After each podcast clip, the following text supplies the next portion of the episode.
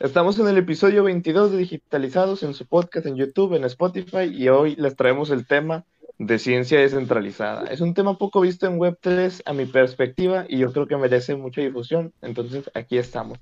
Pero no solamente vamos a hablar de ciencia descentralizada, sino también de un poco de ciencia en general. Tenemos a dos invitados que ahorita les voy a presentar. Antes de iniciar, nada más les recuerdo, newsletter abajo, tres correos a la semana, muy útiles, disfrútenlos y ahora sí que comenzamos. Tenemos aquí a nada más y nada menos que a Gonza, un entusiasta del tema en ciencias descentralizadas que conocí por Twitter, y también a Caro, una licenciada en biología que también es entusiasta de la ciencia descentralizada y están colaborando en varios, en varios proyectos relacionados con el tema para poder, pues ahora sí que crear cosas en, este, en esta área. Este, Irán, Gonza, Caro, lo que quieran decir antes de comenzar, si me faltó algo respecto a ustedes, estoy libre de decirlo antes de comenzar con los temas. Sí, yo. No. Empezá, Gonza, tranquila. Está bien. Bueno, sí, como dijiste, soy un entusiasta de, de, de design, pero también de, de biotecnología y, y, Web3. Y bueno, eh, me encanta esta, este, este movimiento que, que, vincula ambos, ambos ecosistemas. Y bueno, también soy parte de, de estoy ayudando a hacer crecer la comunidad de Design Latam, que es una comunidad cuyo propósito es empoderar a la comunidad científica de Latinoamérica con nuevas oportunidades, nuevas herramientas alternativas de financiamientos para, para sus proyectos de, de investigación. Y eh, también soy colaborador en Molecule, eh, que bueno, más adelante eh, hablaremos de, de eso. Bueno, así que comencemos con los temas. Vamos a darle. El primero, yo creo que el más esperado de todo el mundo es qué son las ciencias descentralizadas para la gente que no está familiarizado el que guste contarme de este tema, ahora sí que es bienvenido.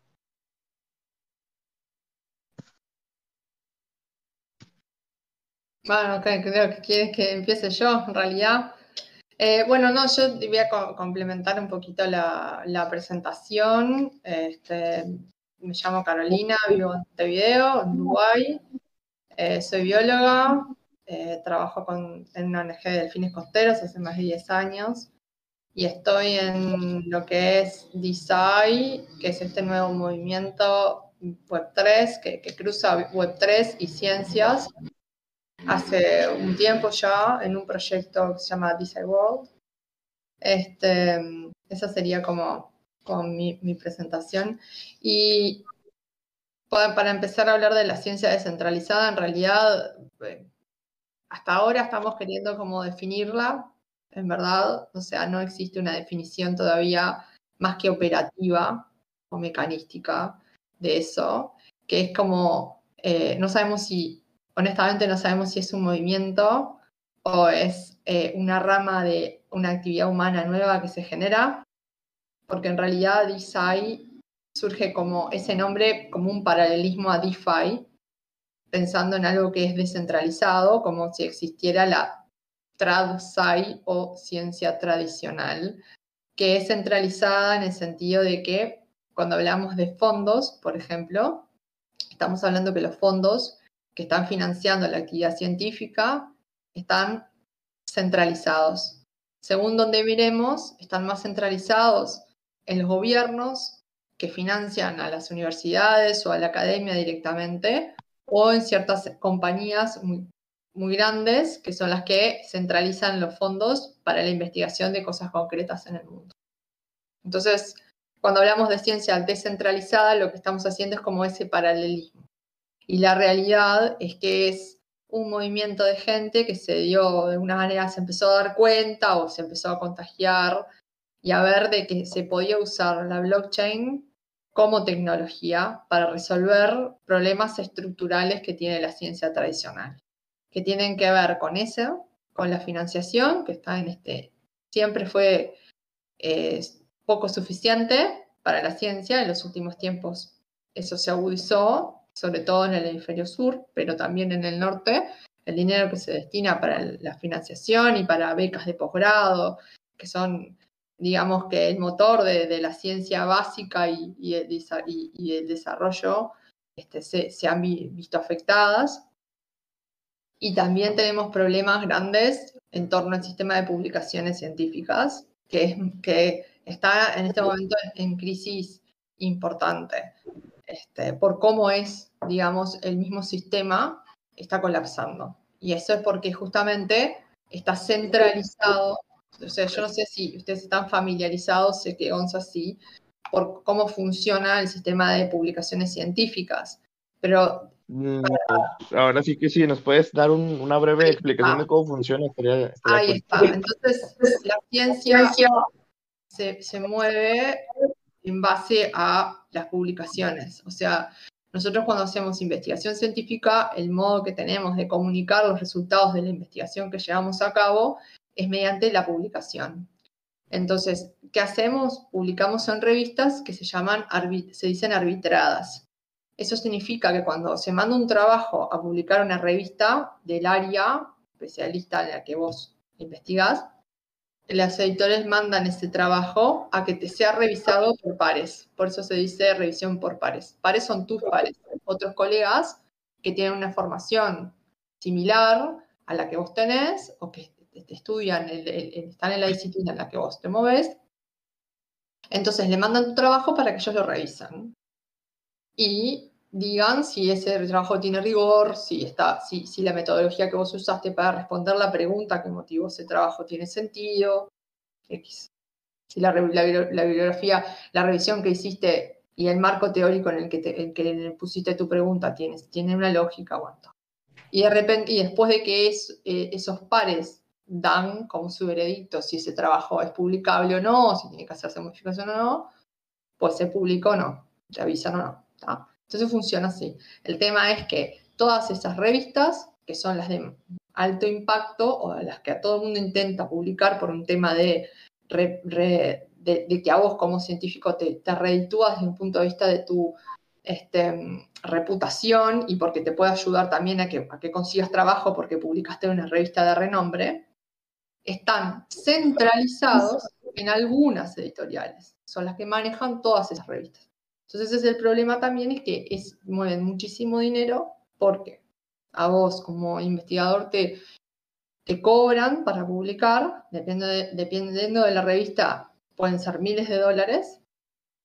A los lectores les cobran por leer y a los revisores, que son los que hacen ese trabajo, de, que dedican horas de su tiempo y para el cual tuvieron que formarse porque si no lo pueden hacer, no les pagan nada. Entonces, también eso se desprende de lo que es la centralización, digamos. Entonces, de ahí es que eh, a través de blockchain se podría generar un sistema donde se tokenice el sistema de publicaciones científicas y de una manera se, sea más equitativo el reparto y además más claro también, ¿no? Que no hayan rispideces y no hayan suspicacias en, todo el tema de, de revisión. Y después, por último, también está el tema de que es el, este, no sé si tengo retorno, me parece que sí. Porque me escucho bien, ¿ustedes me escuchan bien? Eh, yo sí, yo sí te escucho bien. Luego también está el tema de... Ahora ya no. ahí va, me pareció, sí. de lo que viene a ser el, el compartir los datos y el validarlos. Eso también es un problema en ciencias que a veces estamos como replicando, si quieren, estudios en otras partes del mundo, pero la gente no se entera porque no logra compartir los datos o no los logra validar. Entonces, partiendo de la base de que la blockchain es una base de datos descentralizada, vos podés acceder a esa tecnología para poder respaldar tus datos ahí y compartirlos de otra forma. Entonces, es, y, además que sean colaborativos y comunitarios, ¿no? Entonces creo que también se presenta como, como algo como que tiene esa potencialidad, pero está como recién naciendo, ¿no? O sea, y se está aplicando a una pequeña parte de la ciencia que tiene que ver con la, más que nada con la biotecnología y startups de biotecnología, pero la, ciencia es, y STEM, y sobre todo también si pensamos en las ciencias que no son este, naturales y exactas es muy vasta y muy amplia. O sea que este, esto como que recién está empezando. Hay que ver si se va a poder extender a estas otras áreas y cómo va a ser. Sí, o sea, si Web3 está en pañales, ahora sí que la ciencia descentralizada ahora, no sé, está apenas saliendo, saliendo del embarazo, yo qué sé, por poner un ejemplo. Este... Estamos en prueba de concepto, me parece. Sí, bueno, este,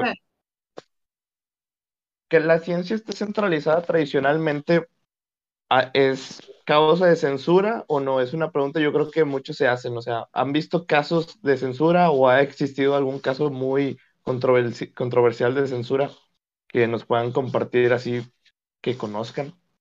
Gonza, Caro, lo, el que quiera. Antes quiero hacer un, pequeño aporte que, a lo que decía Caro de las revistas científicas. Ah, sí, adelante, adelante. simplemente quería recomendar un post que, leí hace poco que, me gustó mucho, que, que explaya muy bien eh, también el tema de la, de problemática y, posibles soluciones, de, de, Brian Armstrong, que es el, el cofundador y CEO de, de Coinbase. Eh, él es muy, muy... Eh, ¿Perdón, cómo? El pelón. Sí, ese sí, sí. para, para, que lo conozcan, el, el pelonzón. un, un, maestro. ¿Lo, ¿Lo, puedo compartir en algún canal? O, o bueno. Sí, sí, sí. Ah, sí, lo puedes compartir y también, si gustas. También de una. Sí, y si gustas también contarlo aquí para que la gente pues lo escuche. Dale. Eh, se llama Ideas on How to Improve Scientific Research. Eh, la investigación científica, ok. Idea en cómo, sí, mejorar la, investigación científica. Y está, bueno, está, está, espectacular. Era simplemente ese, ese comentario. Acá la, la que más sabe, la que es, es, caro. Así que voy a. Sí, pero como quieras, estaría cool que lo compartieras si quieres. O sea, cuéntalo cuáles son las ideas que menciona y así de manera breve o para tener el contexto del, post. ¿Quieres comentarlo? Ok. Ahora vamos con pequeños pepitos de oro que. sí, sí, sí. Es, es, más o menos lo que, lo que estábamos hablando, que son qué, qué cosas tenemos, cuáles son los, esos problemas que ahora hacen que la ciencia esté en crisis o que haya mucha gente que esté este, como denunciándolo también, ¿no? Ok, entonces en lo que Gonza busca el post, este, me gustaría eh, e, establecer el contexto de la situación actual de la ciencia. O sea, dices que la ciencia está en crisis.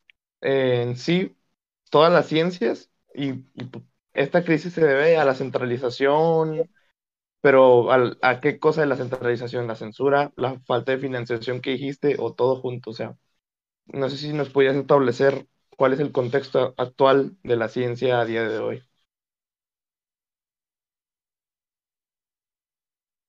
uno de los problemas eh, que, más, que más siento, pues, tengo, muchos amigos, digamos, y, amigas que, que participan de distintos lados a la, ciencia, del lado de la investigación, del lado de la investigación, del lado de, la inversión. Eh, ven, eh, bueno, los investigadores, por ejemplo, que pasan más del, del 50% de su tiempo aplicando a grants buscando eh, financiamiento justamente para, desarrollar sus proyectos.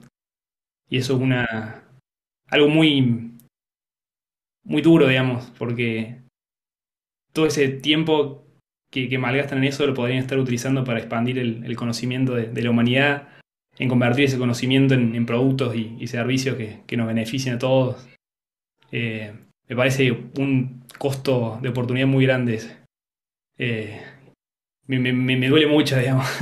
Eh, si bien no soy investigador, siento como, como, humanidad, digamos, siento que se está desperdiciando mucho ahí. Podría utilizar ese tiempo en cosas más, más interesantes y más, más útiles. haciendo su trabajo, básicamente. Es súper, súper importante. Sí, yo podría agregar a lo que dice Gonza, que es un poco tiene que ver con el no reconocimiento de los científicos como trabajadores y también creo que parte de la idea de, del moto detrás de, web, de, es como levantar a la ciencia como un bien público. Entonces nosotros somos bienes, si estamos trabajando para un bien mayor público, eh, es como indiscutible que el rol que cumplimos en la sociedad es muy importante. Muchas veces no se nos da esa importancia, no se nos reconoce ni desde un punto de vista salarial, ni desde un punto de vista de derechos laborales. La, la mayoría de los que llevan adelante los proyectos de investigación y los que yo diría que pican piedra son los estudiantes de maestría y doctorado en los laboratorios que aparecen por detrás de las publicaciones de, la, de, las grandes investigaciones que se hacen, que salen de tesis doctorales y, y, y, de tesis de maestría en el mundo, y en realidad viven en base de becas que muchas veces no tienen, no, no, te, no te, dan para llegar a, a, fin de mes, que no tenés derechos laborales, no tenés licencia, no tenés licencia de ningún tipo, eh, o, o, o, o derechos de salud, o sea, y eso es algo que se replica en todo el mundo, por ejemplo, ¿no? Entonces hay molestia con respecto a ese tema. Hay molestia también con respecto a que las becas son escasas, o sea que no todo el mundo tiene acceso, que los dineros que llegan también son escasos, sobre todo acá en Latinoamérica, que la mayoría de la investigación es básica y aplicada y en realidad la lleva adelante la academia en base a lo que le destinan los gobiernos para, para realizarla y que es un porcentaje del PBI de, ese, de, esos países son, no, en ninguno, en, en, bueno, creo que Brasil y Argentina andan un poco más del 1%, capaz que Brasil 2, pero, pero la mayoría está muy por debajo de lo que destinan eh, países del primer mundo, entonces ya de por sí es poco, eh, ya, ya, de por sí está centralizado a, ese, a esos dineros y todavía es poco, es insuficiente. Entonces eso hace que, que sea muy difícil llevar adelante eh, investigación y, y, que hayan también este, muchos científicos que terminan de hacer sus trabajos de posgrado y quedan sin trabajo porque ya está, se terminó la beca y ya fue, no, no tienen dónde insertarse laboralmente.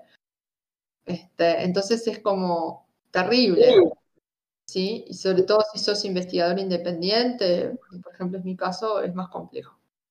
Entonces, eso hace que, que, que, que, que en definitiva por eso está en crisis porque la gente un poco se cansó y, y bueno, y, y, en parte se está manifestando en el, en el tema de la, del sistema de publicaciones, porque si, si mí, yo tengo que además todavía trabajar gratis para una revista, que después, o sea, es como pues lógico, no, porque a mí, yo, yo formo parte de un grupo de investigación, suponete, que es de la universidad, del cual el, el, la universidad recibe fondos del gobierno para realizar eso. Y, y, después yo parte de los fondos que recibo los tengo que destinar a publicar ese artículo, que además estamos hablando de miles de dólares. ¿no?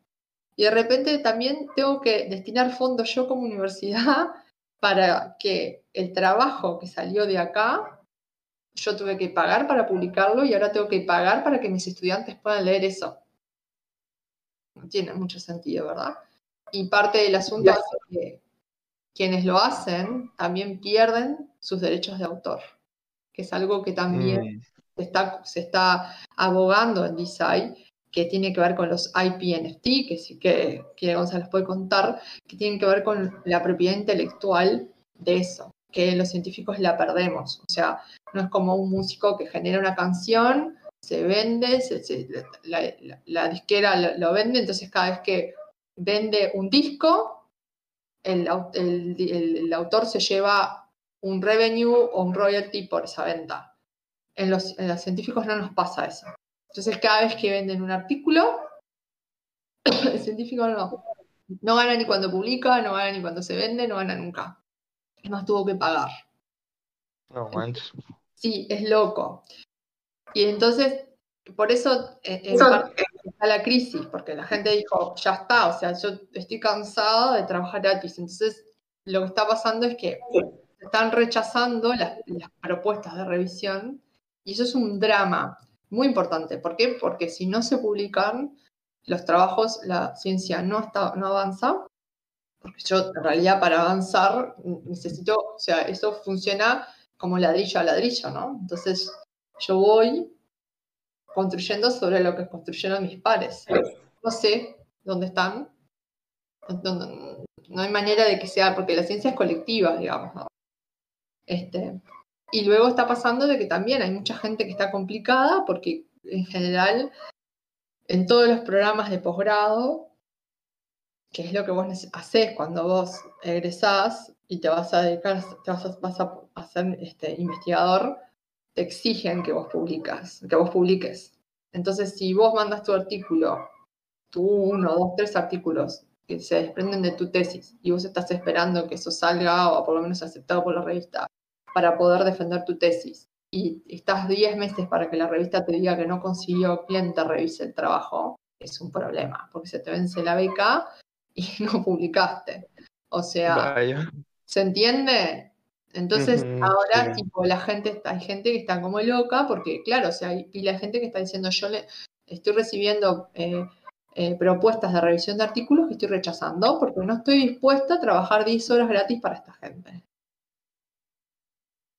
hay un problema muy particular en el tema de, lo que es generar el ingreso. Ahorita me gustaría que Gonza nos contara ese tema de los NFTs que mencionas, pero antes sí me gustaría hacer esa observación desde mi punto de vista, que yo creo que es un tema que sí se ha debatido socialmente, que es el hecho de que cómo es posible que un streamer jugando cinco horas al día esté ganando millones de euros al año y un científico, un doctor, un biólogo, lo que te guste en el ámbito de ciencia, esté haciendo cosas ahora sí que por el bien de la humanidad, por el bien de la sociedad, y ahora sí que hay gente que ni gana dinero de eso, como mencionas, o sea, hay gente que está trabajando gratis, haciendo cosas que están favoreciendo, ahora sí que a la sociedad o a la humanidad. Entonces, es un problema que pues, viene de la distribución de riqueza derivada del capitalismo y no es culpa al final ni de ni de la, ¿cómo se dice?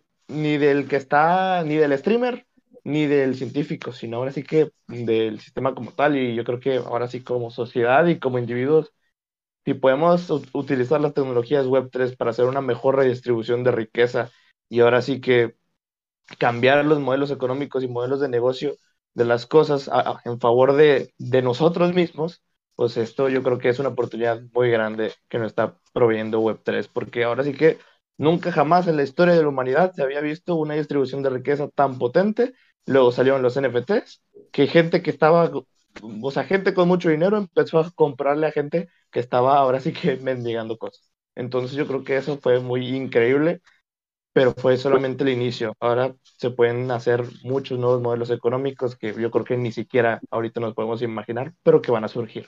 Esa era la observación que, me, que quería hacer, porque sí es un tema que sí ha sido debatido muy, muy, muy socialmente, pero, y yo creo que han tachado culpables de que no, es que los futbolistas no deberían ganar tanto, pero pues no, o sea, no es culpa de ellos, ellos están aprovechando la situación, es culpa del sistema y de la distribución de riqueza actual. Pero bueno, esa es la observación. Ahora sí, Gonza, me harías muy feliz y compartes qué son los NFTs que mencionó Caro, que no me quedaron muy claros, pero sé que es para la propiedad intelectual. Así es. Eh, mucha, mucha razón lo que dijiste, Abraham. Eh, como la sociedad tiene que poner a los científicos donde tienen que estar, digamos, son eh, rockstar, digamos, y tratarlos como, tal. y, bueno, tampoco desmerecer como lo, lo que se viene haciendo hasta ahora. Tal bueno, se construyó con las herramientas que se tenían en ese entonces. Y, y, y bueno, si bien tiene muchas fallas, digamos, el sistema, bueno, si se lograron hacer un montón de cosas, digamos, eh, el progreso de los últimos, de los últimos siglos eh, fue gracias a la ciencia y, bueno, al, sistema ahí que, se fue creando. Pero bueno, ahora con las herramientas que tenemos actualmente, eh, tecnológicas y de Web3, se pueden hacer, crear un sistema mucho más, más equitativo, más, más justo, digamos. Así que, bueno, hay que aprovechar eso y, y sacar todo, todo el juego. Eh, una, de esas tecnologías, bueno, de Web3 y, y, NFTs, se crea también un framework que se llama IP NFTs, eh, que consiste en eh, almacenar en, un NFT una propiedad intelectual. a esa propiedad intelectual se fraccionaliza en tokens ERC20 y cada uno de esos tokens equivale como a una acción de esa, de esa propiedad intelectual. Así como, como existen acciones de, empresas, eh, esto abre el juego a, que se puedan crear un, nuevo mercado, digamos, un nuevo sistema eh, en el cual eh, nuevos players poder financiar y tener propiedad, digamos, de esa, de propiedad intelectual. incluso a los, a los mismos científicos, digamos, de tener que tengan ownership y, futuros royalties o, o, profit una vez que se, que se genere, digamos. O sea, se, convierte en NFT la propiedad intelectual. Creo que la propiedad intelectual en sí como que no, no está en la blockchain, sino que está off-chain. Eh, pero bueno, una vez que, va madurando lo suficiente como, que como para que una empresa lo quiera licenciar o la quiera comprar, eh, aquellos holders, accionistas de esa propiedad intelectual pueden decidir qué, qué se hace, digamos, si se vende o no, eh, si, si se hace open source y de repente cualquiera, en cualquier lugar de la humanidad, de, del planeta, puede, puede utilizar esta propiedad intelectual para, para desarrollar soluciones, también lo puede hacer, sería muy divertido que eso sucediera. Em, y, y, bueno, eso, básicamente, serían los, los IP NFT, eh, me, me, me entusiasma muchísimo. Había un ejemplo que estaba viendo cuando hice el artículo de Ciencia Descentralizada que publicamos en Digitalizados, que era usar los NFTs para, para la reputación del científico y que pudiera encontrar financiación mucho más fácil, porque pues ya tiene ahora sí que como que una cronología de NFTs que lo respaldan. Entonces, como son eh, NFTs al estilo los Soulbound Tokens que propuso Vitalik, que son de que inmutables e intransferibles, entonces, ¿cómo ven, cómo ven ese tema para, para que los científicos puedan levantar ahora sí que capital, por así decirlo? ¿Lo ven útil o lo ven muy fantasioso?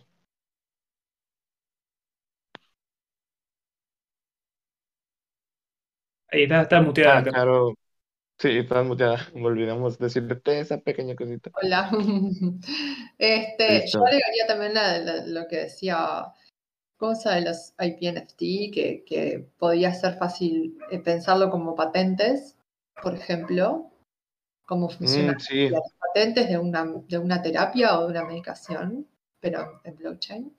Este, también papers, por ejemplo, que es la, la, idea también es que los artículos se vuelvan NFTs, entonces que no necesariamente vos para leer el artículo tengas que comprarlo, depende de cómo va el protocolo de la revista que, se, de, la, revista que se desarrolle ahí, pero sí, por ejemplo, podés comprarlo, entonces de esa manera estás directamente eh, eh, colaborando con directamente vos, colaborando con ese grupo de investigación, que está bueno también, porque parte de la historia de, de que todo funciona centralizado es que vos, como otro eh, investigador o como ciudadano, es muy difícil para vos decir yo quiero poner plata en este proyecto, porque me interesa que se haga esto.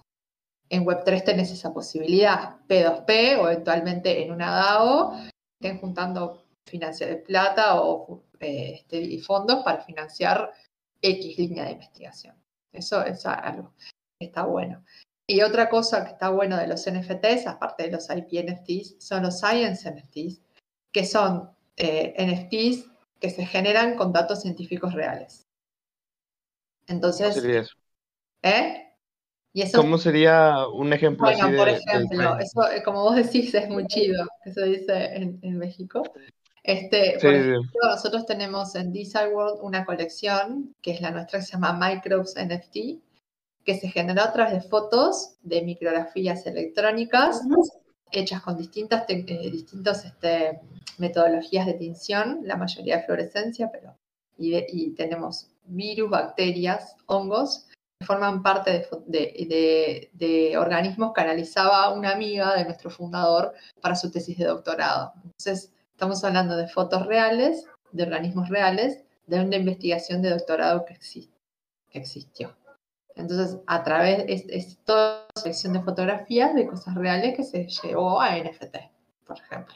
Entonces vos haces, es como de una forma que a mí me gusta pila también, que es como, que, creo que es algo que en parte siempre estuvo, ese link re lindo entre la ciencia y el arte, porque yo creo que en mm. parte los, los científicos tenemos muchísima creatividad, casi somos artistas en cosas, entonces ahora nosotros también tenemos la posibilidad de transformarnos un poco, si quieren, en artistas o, o, o mostrar nuestro trabajo de esa forma.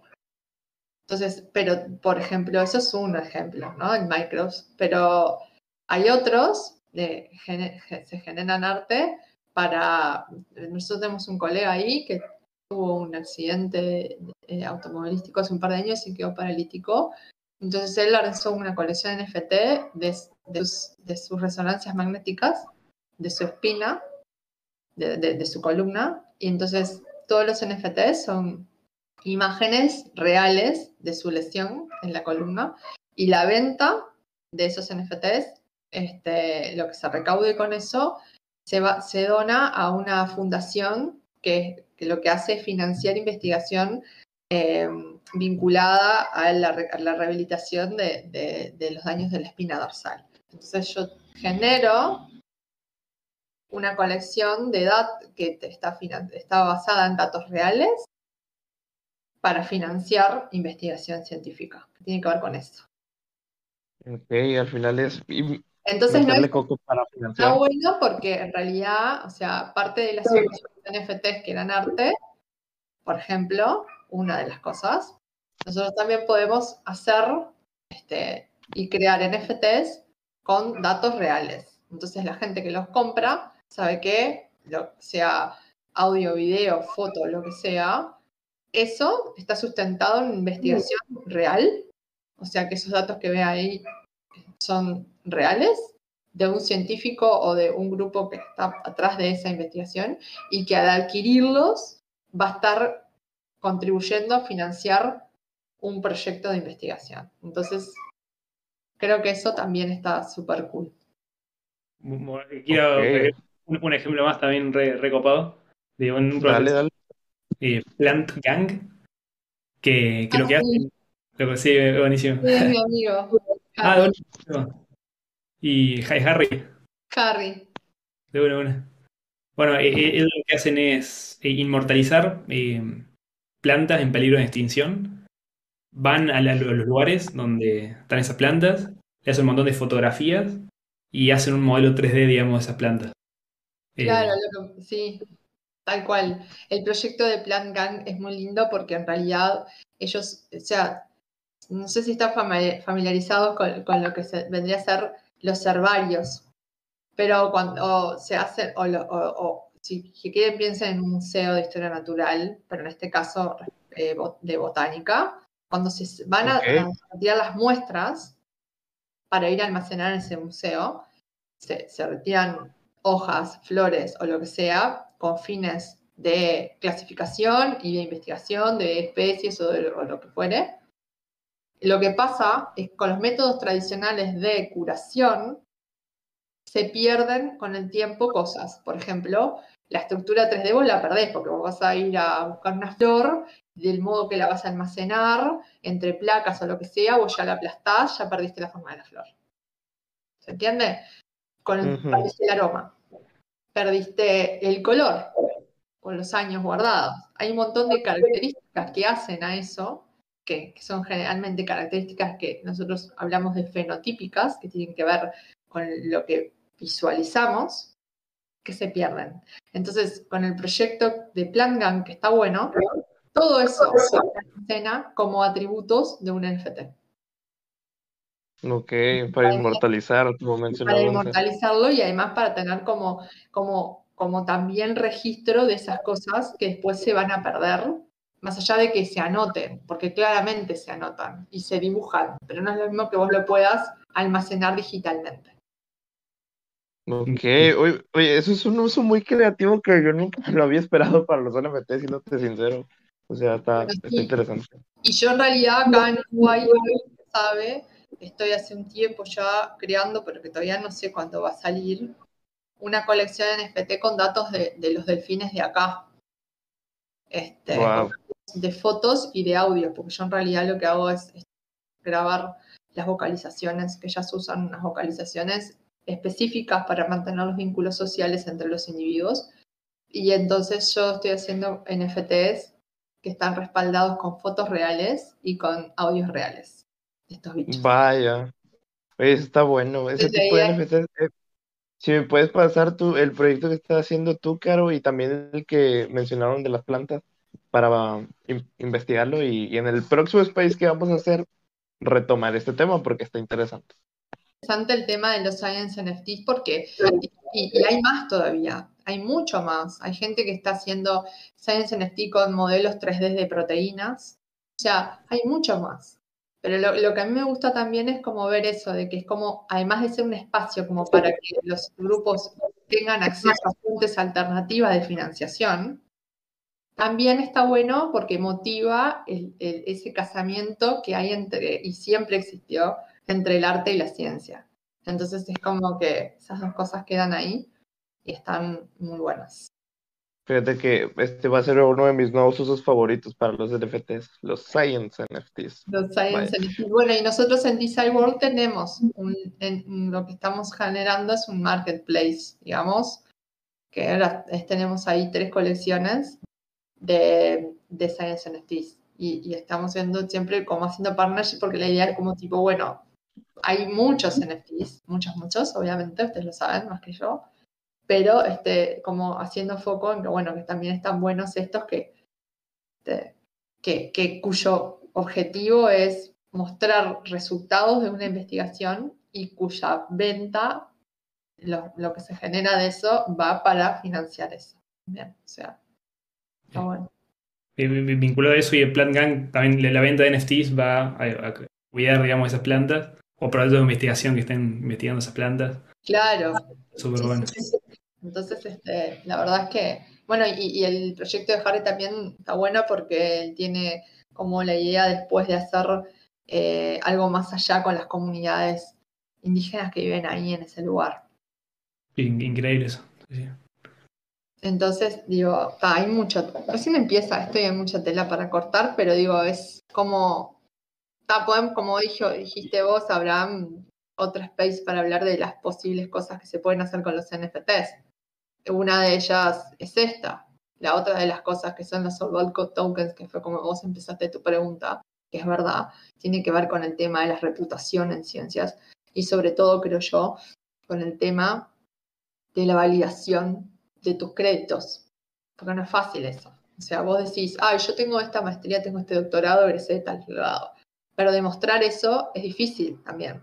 A no ser que vos pongas un, publiques un link a, no sé, a, tu facultad y puedas ir a alguien y ver si vos tenés el título, también es difícil hacer ese rastreo de, cuáles son tu- tu- tu- tus, este, tus créditos, digamos, tu, formación real y validarla de alguna manera, ¿no? Entonces, eso también tiene que ver con la reputación. Y eso también en, en tema de las publicaciones es un tema porque, como saben ustedes, se imaginan, muchos, muchos tenemos los mismos nombres.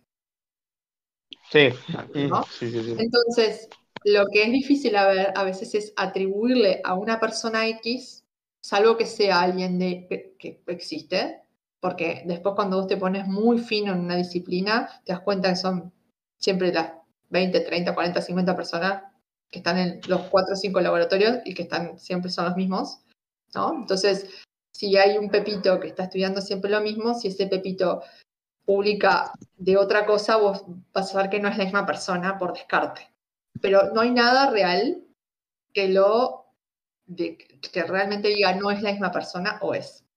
Entonces, lo que tradicionalmente lo que se hace y que se usa actualmente y que yo creo que podría ser algo y que se está avanzando muy interesante en blockchain, que tiene que ver con tu currículum, que hay un, hay un proyecto que se llama Obciencia, que seguramente lo conoce Gonza, que está explorando hacer protocolos del currículum de, de identidad design, como para digo, decir, bueno, yo soy yo y estos son mis artículos o, esta es mi formación. Tiene que ver con esto. Entonces, hoy en día no existe. Lo que hay es una red social se llama ResearchGate, que es Web2, que es una red social donde estamos todos los científicos del mundo y lo que hacemos es publicar si tenemos, si es un, si el artículo donde publicaste vos es open source, podés subir el PDF. Si no, eh, pones los links y a veces te escriben por privado y te lo piden. Pero lo que pasa, Pila, es que vos decís, bueno, yo hice este trabajo con fulanito, fulanito, fulanito. Si están, si tienen este usuario en ResearchGate, vos haces los links y tal. Pero pasa pila que te escriben a vos y te preguntan, ¿este que vos escribiste es el mismo que publicó esto? ¿Es la misma persona, sí o no? Así se lo atribuyen. Entonces, eso en realidad queda como supeditado a que una persona diga es o no. La idea con blockchain es que vos puedas ir más allá de eso y que, y que, y que quede una trazabilidad real en la blockchain de ese investigador. ¿Se entiende? Que eso hoy no existe. Entonces es una de las otras cosas que están de más y que para mí este, van, van, a, van, a, van, a, venirse con, con todo esto. Ok, un tema que me quedó así como que la espirita de curiosidad es el tema de censura que les mencioné al principio. ¿Han visto casos de censura en conocidos suyos o en casos públicos por la centralización de la ciencia? Y si sí los vieron, pues qué casos son, digo, ya también para saberlos. El que, el que conozca. No, No, ninguno. No escuché, Gonzalo. No se me viene ningún caso a la cabeza a mí. Eh, así No, es. a mí tampoco, pero seguramente los hay. Sobre todo por, por temas políticos, me imagino más. Sí, es Temas que, políticos, por sobre todo pensando en eso de que si la mayoría de la, de la financiación que recibe el grupo don- el- o el laboratorio en el que estás viene del gobierno, las decisiones de financiación son políticas. Entonces, en general, vos- es difícil que lo- los científicos tomen partido político por un tema así de que de repente después tengas miedo de que no te financien porque vos dijiste, no sé, te te declaraste abiertamente opositor al gobierno de turno, por ejemplo. sí, ¿Se porque por decir, o sea, O sea, en lo ah, tradicional, Eso en lo que- tradicional te pueden censurar muy fácilmente. Exactamente. Lo bueno, En definitiva, no es que te censuren directamente, pero que vos tengas que ser un poquito más cauto, sobre todo si sos un investigador que trabaja para eh, en una institución que es pública, en dar, no sé, en Twitter tu opinión política. Y si justamente si es Mm. opositora, conviene. sí, si no, es que por decir, o sea, Hay gente, o sea, digo yo que, que eso es- debe pesar bastante. Sobre todo Sí. en Brasil, por ejemplo, que, que si ahora me vengo a, a pensar, sí, a- hace no mucho Bolsonaro mandó requisar la pl- plata que tenían casi todas las universidades del Estado, que todavía no habían ejecutado, y él mandó sacar, porque ellos habían, seguramente fue una respuesta a los reclamos que viene haciendo la, la comunidad académica de Brasil respecto a, a- a todos los recortes que han sufrido, sufrido en la educación. Entonces se, quemó y, y mandó retirar el dinero. Entonces, de alguna forma es la censura que tiene que ver con, con que vos capaz tengas que tener cautela a la hora de decir tu pensamiento político para que no te, este, justamente no te recorten la- el financiamiento. sí, o no te desaparezcan también, sobre todo. Este, Pero ahí es más complicado, capaz, ¿no? sí. Eh, vamos a no una me pausa leve porque vamos a hacer una pausa leve porque ya, ya puedo acceder a la computadora, ya, ya le quité el bug en lo que estábamos, entonces eh, en tres minutos retomamos. Irán, voy a desactivar la cámara y ahorita caigo en la computadora. Bueno. Vengo, voy, voy con oh, agua. Ahí vengo. Dale, igual Bueno. yo calculo que no vamos a demorar mucho más, ¿no? No, no sé, ¿cu- ¿cuándo, cuándo suelen ser la- las duraciones? Normalmente el máximo que hemos llegado es una hora y media, pero que ahí siempre tratamos de que dure una hora, una hora y cacho, depende de cómo se explaye. Dale. Ok. Uy, ¿cuántos vamos aproxi- aproximadamente? Ahorita llevamos 44 minutos. Ok.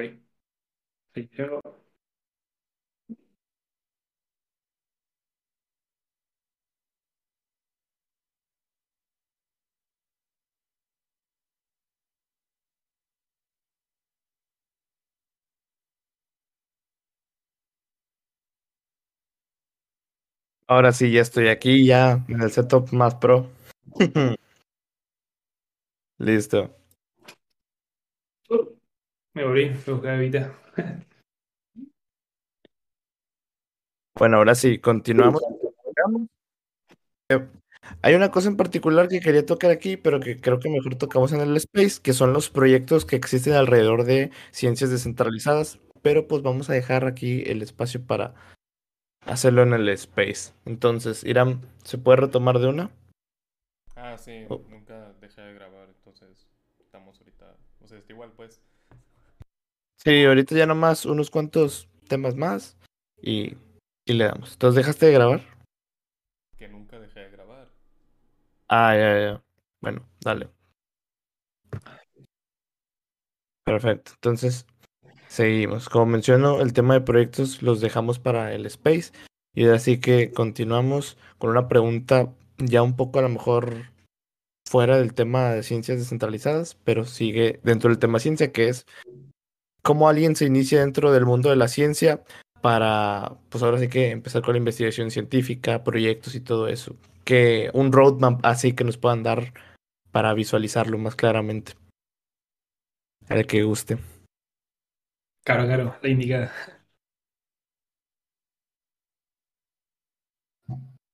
El científico se va construyendo en el tiempo. En mi caso concreto, creo que desde niña, mi, propia curiosidad por entender el mundo que me rodeaba y, preguntarme cómo funcionaban las cosas, eh, es como que el científico ya nace con, ya con esa ansiedad de, andas por y vas, vas por ahí, vas a un lugar, a- vas a la playa y quieres entender por qué la arena es como es, por qué las olas son como son, cómo funcionan los sistemas que viven ahí, cómo, cómo, cómo nadan los delfines, te- permanentemente te haces preguntas que quieres es como un ser que está permanentemente haciéndose preguntas.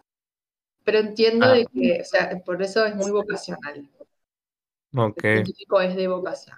Ahora, Como los filósofos, por decirlo de alguna forma. Ponele que sí, sí. Solamente, claro, la- solamente que las preguntas que, que de- depende qué es lo que te preguntes, este, terminarás haciendo. Si te haces una pregunta, no sé, me imagino que más existencial, irás a la filosofía, y si te haces una pregunta un poco más, este, que puede tener un abordaje más natural o más exacto, a través de una metodología científica que vas a talear para responder eso, terminarás haciendo STEM, X.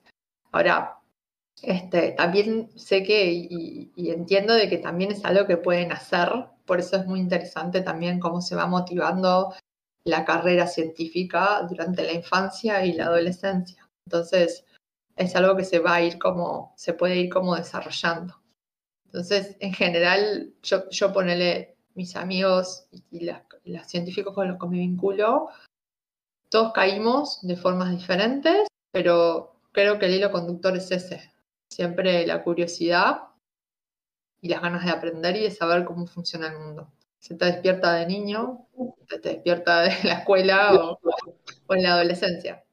Este, así que básicamente es así. Y después de esto, bueno, la mayoría, o sea, ¿cómo, cómo terminás? Si terminás yendo a la universidad, hacer una carrera de grado en ciencias, depende de la ciencia que vos te cope, o podés terminar en biología, en bioquímica, en matemática, en física, en química, mismo en ingeniería, eh, haciendo algo que te cope y luego terminás como siempre haciendo un posgrado, que es lo que termina dándote eh, las herramientas que necesitas para investigar, para llevar adelante un proyecto de investigación.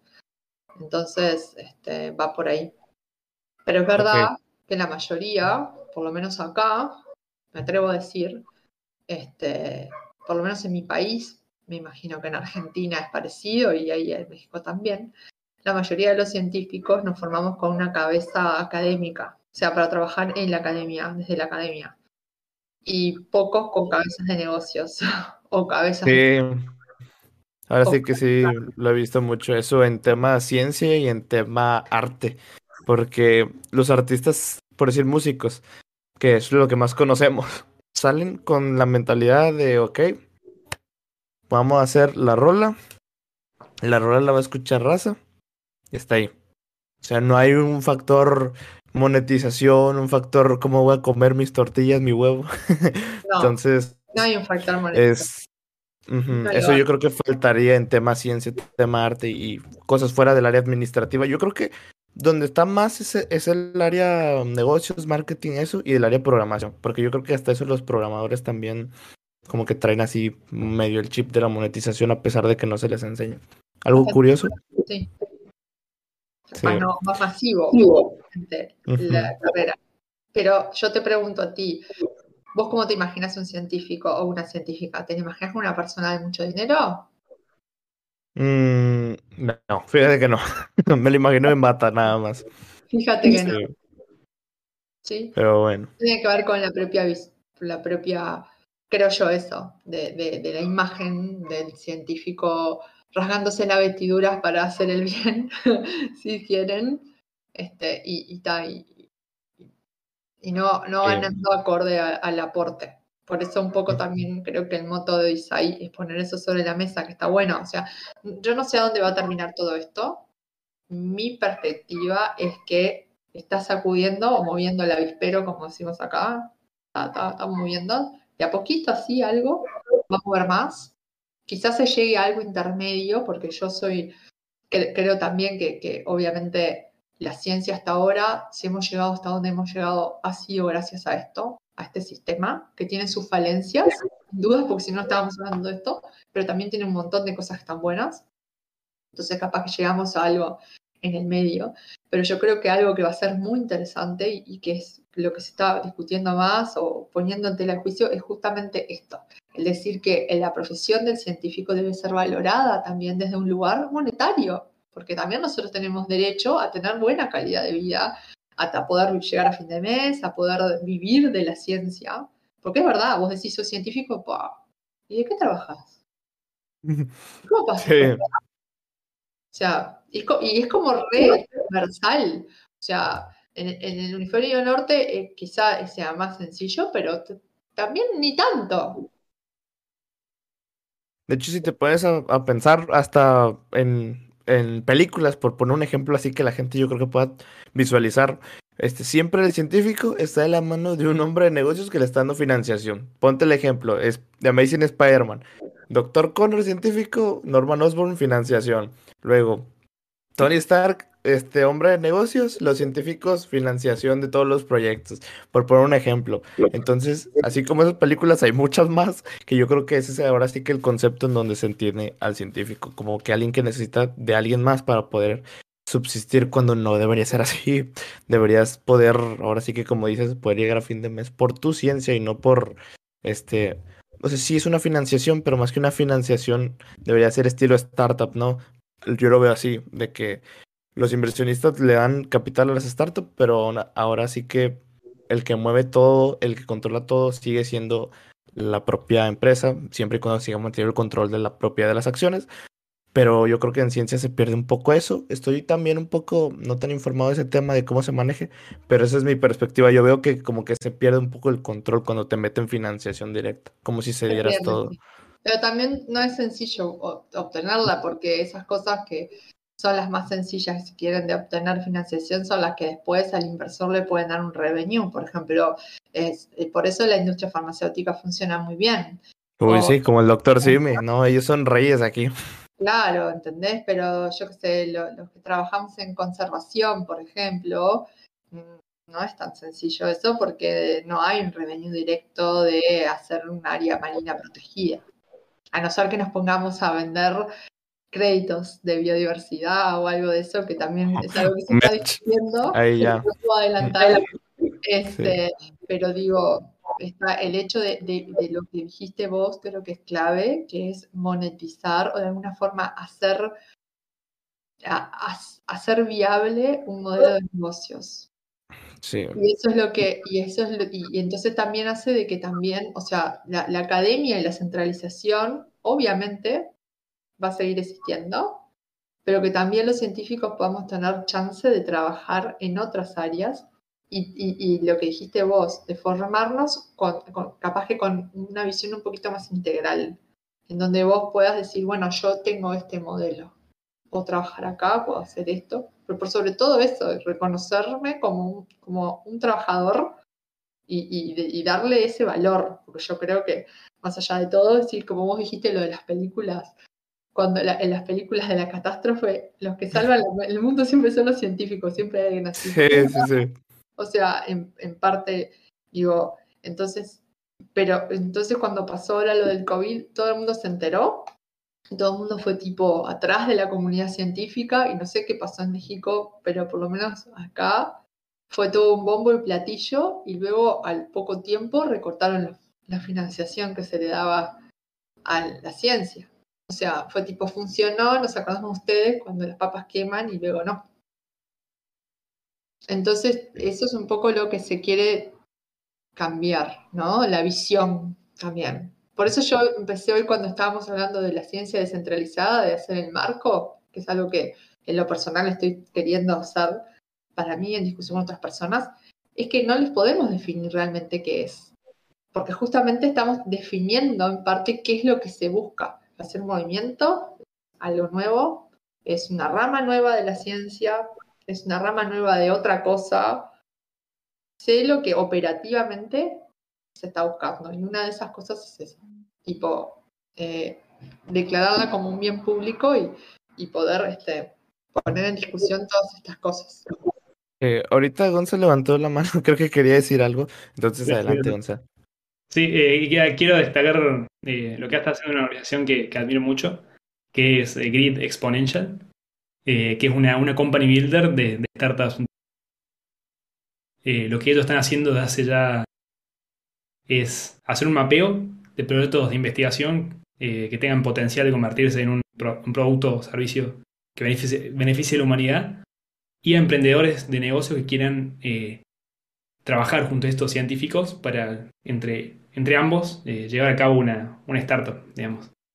Eh, está haciendo un trabajo increíble, tanto eso con, el mapeo, con el macheo, con el acompañamiento, con el financiamiento, con las conexiones con el mundo. Está haciendo cosas increíbles. Ya, ya bueno, ya llevan 50 startups creadas con, esa metodología y haciendo cosas increíbles. Hay un montón de, de startups buenísimas. y bueno, nada, es comentar eso que también están ayudando a cambiar un poco la percepción que se tiene de los, de los, científicos y también que los mismos científicos cambien su autopercepción, que se vean eh, también como posibles emprendedores, eh, posible gente también de, negocios, eh, que, que conozcan que hay otras alternativas. Sí, al final de cuentas, todo esto más que reemplazar algo como tal, yo creo que es una alternativa más que es, o sea, no existía antes, te están presentando una oportunidad que nadie sabe dónde va a terminar, ni siquiera se sabe si Web3 va a triunfar en un futuro, que va, va encaminada mucho a que sí, pero como quiera, o sea, está todavía cimentándose. Estamos como en los principios de Internet.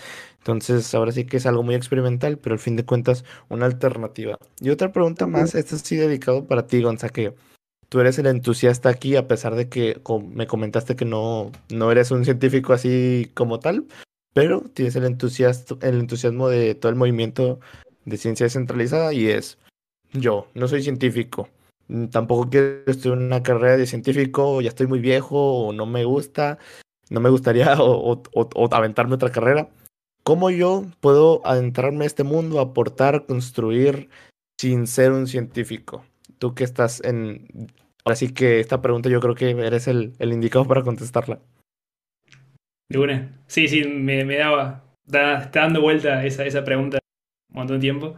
Eh, un sueño frustrado mío de ser científico. Pero bueno, me, di cuenta que, puedo aportar más desde, otros lados.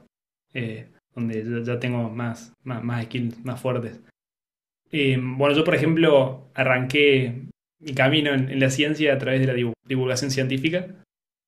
Tenía una cuenta que ahora está inactiva, se llamaba en ese momento Contexto Bayo. Ahora lo cambié, se llama Biology Valley. Pero lo que hacía en esa cuenta era visibilizar eh, el potencial de, la ciencia y mostrar justamente las startups que estaba ayudando a crear Gridex, Grid Exponential, que agrego también que es una una organización latinoamericana. Así en Argentina, pero tiene un impacto en toda Latinoamérica. Y bueno, en esa cuenta eh, mostraba, digamos, todas esas posibilidades también para que los científicos y ayudar a, amplificar el, impacto de, GRIEX. Eh, pero puede ser desde un montón de, otros lados. Las mismas startups de biotecnología necesitan community manager, necesitan gente de, finanzas, necesitan gente eh, de, un montón de, que, haga, la página web. Eh, es súper rico el ecosistema, sí. Se puede aportar desde, lo que mejor pueda hacer, siempre va, a encontrar un lugar si lo, si lo, si lo buscas. Ok, me gustó la respuesta. O sea, básicamente usar las habilidades que ya tienes para entrar y aportar. Ahora sí que no necesitas como tal ser un científico para aportar en el mundo de la ciencia. Eso está muy cool porque yo creo que al igual que tú dices que un sueño tuyo era científico, era ser científico, pues mucha gente también y a lo mejor por cierta circunstancia de la vida terminó siendo contador, un financiero, un programador y dicen, no, pues ya, ya fue, ¿no? Pero no, ahora sí que hay mucha alternativa porque se necesita ese tipo de perfiles. Ahora sí que ya para finalizar el tema, eh, digo el podcast. Ah, adelante, adelante. Dale. incluso si no te background científico, puedes ayudar a el conocimiento de la humanidad, por ejemplo, en startups. Hay, hay startups mismas de GRIEX que ya publicaron papers, digamos, desde, desde la, startup, digamos. Eh, y eso es algo fascinante. Yo iba a agregar a lo de ONSA también, y hablando de así cortito de lo que estuvimos hablando de los NFTs, gente que está diseñando, artistas, también se necesitan y tienen un espacio súper rico y un nicho súper productivo para ocupar. Y una cosa también que está bueno, este, que, que, desde siempre, pero, pero que ahora también está, los blogueros, la gente que se dedica a escribir sobre divulgación de la ciencia, que es como pasar a criollo, digamos, los, o sea, que a nosotros, a los científicos, nos cuesta mucho transmitir eh, de forma no técnica las cosas. Y, no, eso, es, eso es clave lo que está diciendo, ¿eh?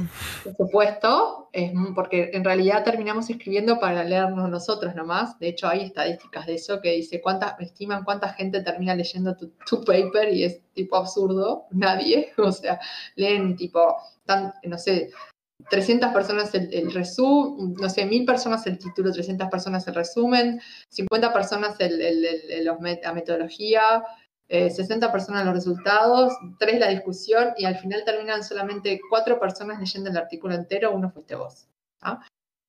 o sea, y en realidad eso va en contra de lo que nosotros queremos decir que, que hacemos ciencia para la humanidad. Entonces la forma es que a veces nos cuesta a nosotros mucho comunicar de forma clara los resultados para todos. De, hecho, yo creo que... Ah, bueno, sí, ahorita yo, yo digo. Eso, el trabajo de, divulgadores científicos, de gente que, que, por ahí no sea científica, pero que tenga una formación lo suficientemente sólida y extensa como para poder hacer ese link, eso es súper importante. Periodistas, por ejemplo, ¿no?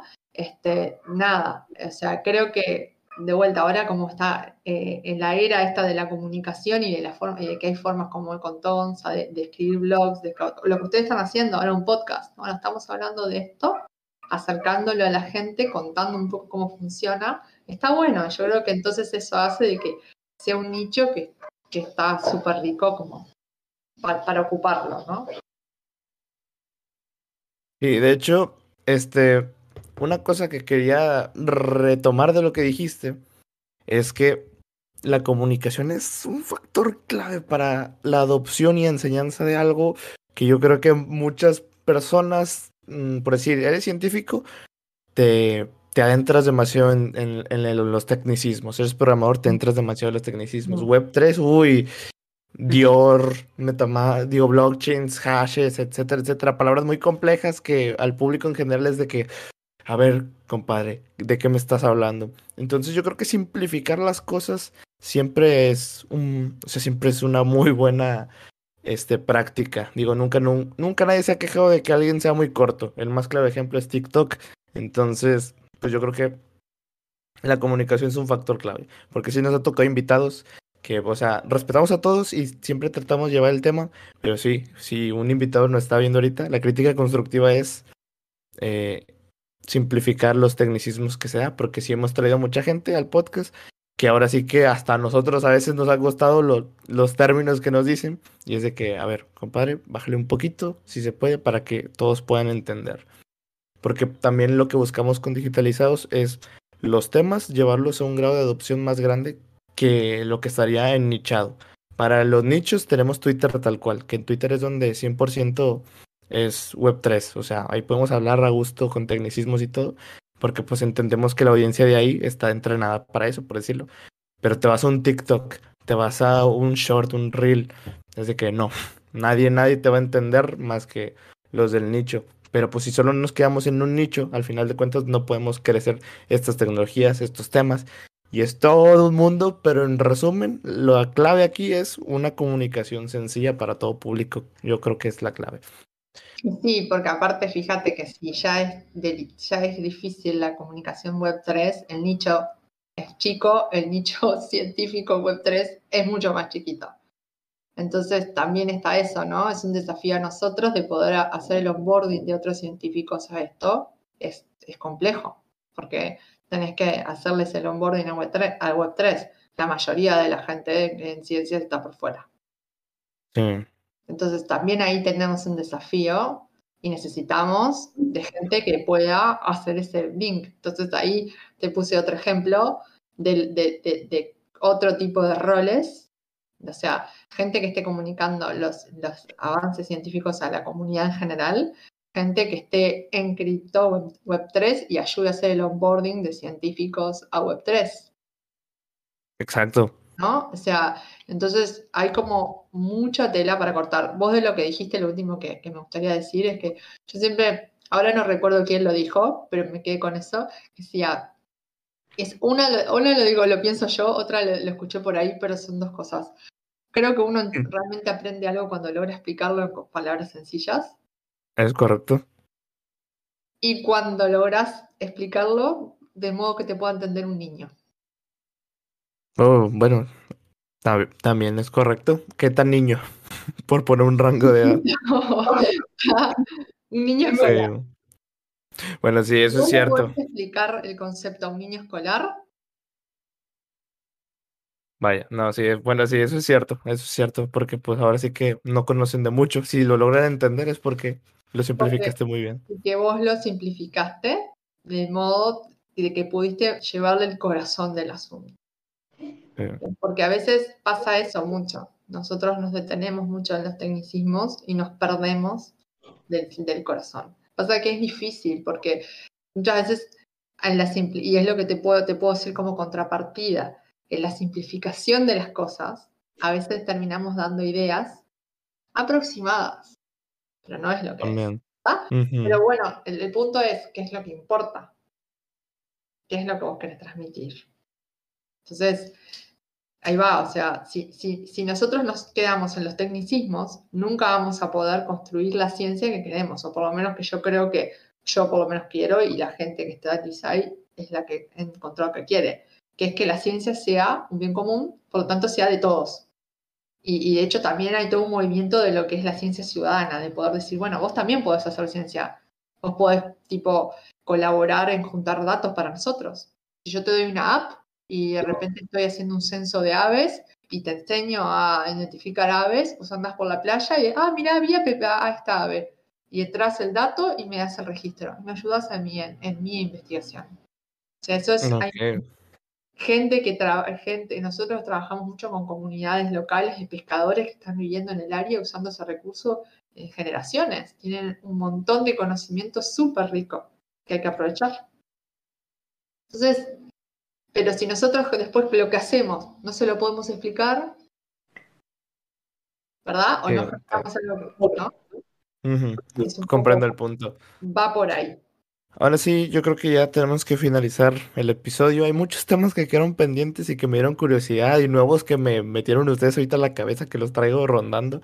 Entonces yo creo que les vamos a dar continuación en el space que también los queremos invitar. Luego lo agendamos por ahí cuando tengan disponibilidad los dos. Entonces, pues sí, eh, este fue el episodio, estuvo muy cool y ya saben, si quieren la segunda parte, la segunda parte va a ser por Twitter Spaces, pero yo creo que por lo menos esta que van a ver en YouTube está muy, muy, muy, muy, muy buena. O sea, Caro, Gonza, yo creo que han sido de los que más me han hecho darme vueltas con temas, por lo menos en, el podcast de YouTube. Entonces, pues nada, algo que quieran decir antes de, finalizar. Eh, también disfruto una banda, aprendí mucho, eh, me divertí y también me quedé con ganas de, de, de charlar de, de, otros temas, así que nos vemos en el Twitter Space. Va, va, perfecto. Caro. ¿algo? Bueno, muchas gracias por el espacio y la invitación y, y también este, por la curiosidad. Este, y tal, digo, me parece que capaz que si haces un space o un, otro podcast de aquí a seis meses, pueden haber pasado muchas cosas, porque esto está como explotando. Sí, no, o sea, te, tenemos que hacer el space o, o en unas semanas y luego darle una parte 2 al podcast ya en unos seis meses después. De lo, sí. Hablando justo de lo que dicen de lo, ahora en la primavera de Site. Igual ahora está un poco medio quieto por todo lo que está pasando, pero mi corazonada es que está todo el mundo tipo desarrollando cosas callado. Entonces después cuando sea el momento, así que está, hay que estar atentos. Bueno, entonces este fue el episodio 22, espero les haya gustado. Las redes de Gonza y Caro van a estar en la descripción para que vean sus proyectos y pues ya se la saben, espérenos en el space, también va a estar nuestro Twitter ahí abajo para que agenden el recordatorio cuando lo, cuando lo hagamos. Así que pues nada, muchas gracias por llegar hasta acá si llegaste y nos vemos en otro podcast.